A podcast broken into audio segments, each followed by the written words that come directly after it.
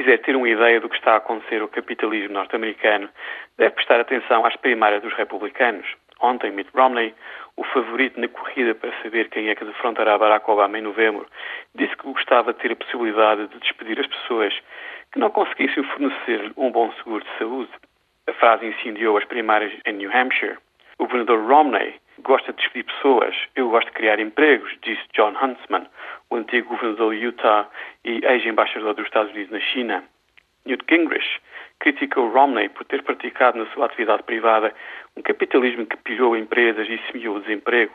Romney respondeu que os seus críticos republicanos estavam a colocar em causa a iniciativa privada e o mercado livre.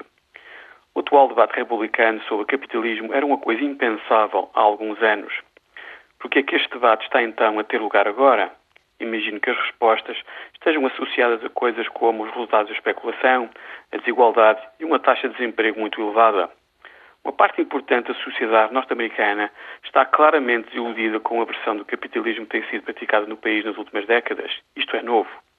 Isto não quer dizer, obviamente, que os Estados Unidos estejam a caminho de se transformar numa social-democracia europeia, mas quer dizer que nos próximos anos haverá um debate intenso no país sobre a maneira como este capitalismo deve evoluir.